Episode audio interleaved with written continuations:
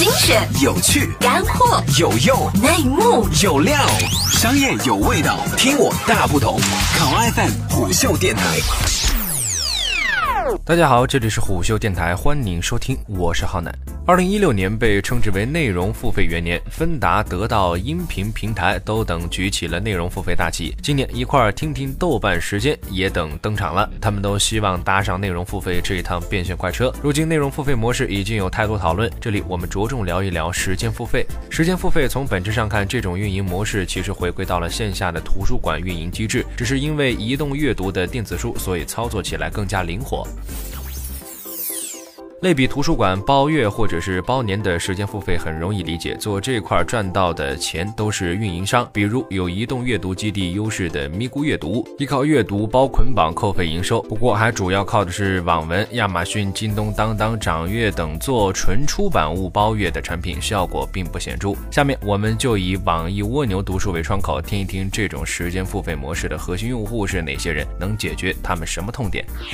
现阶段看书籍精选模式的蜗牛。想要抓住的是读书相对挑剔、较为追求思考深度的中产阶层高知群体，这部分人群有望成为付费的潜力基础，而且这和主打网络文学的网易云阅读可以左右互补。至于蜗牛后期会不会为了用户大规模下沉而兼顾地气，目前来看还不得而知。如今，网易蜗牛读书和微信读书都算是另辟蹊径，微信读书围绕好友关系来进行社交，而蜗牛围绕领读人进行社交。微信社交感强，蜗牛兴趣感强。微信读书以以书的价格计费，而蜗牛则围绕时间概念。总结起来，和强社交换月币、一调整政策用户就受到影响的微信读书相比呢，蜗牛的弱社会属性社交没有功利性的传播兑换捆绑，而是强化时间价值来培养习惯养成。需要提出的是，内容行业无一例外都是最重版权的赛道。目前来看，相比排名前三位的同行来说，蜗牛阅读书籍体量还不够大。但回到蜗牛读书的产品逻辑，和大而广之的泛阅读平台。相比蜗牛读书，还是做克制以及有门槛的优选。前期来看，蜗牛读书更容易拿下类似侧重人文社科精品书籍的合作方，比如上海译文社。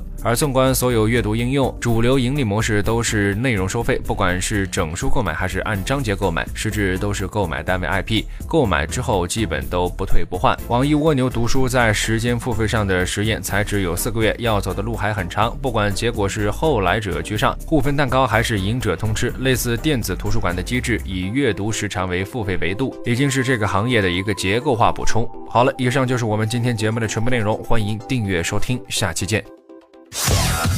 个性化商业资讯平台，考拉 FM 虎嗅电台。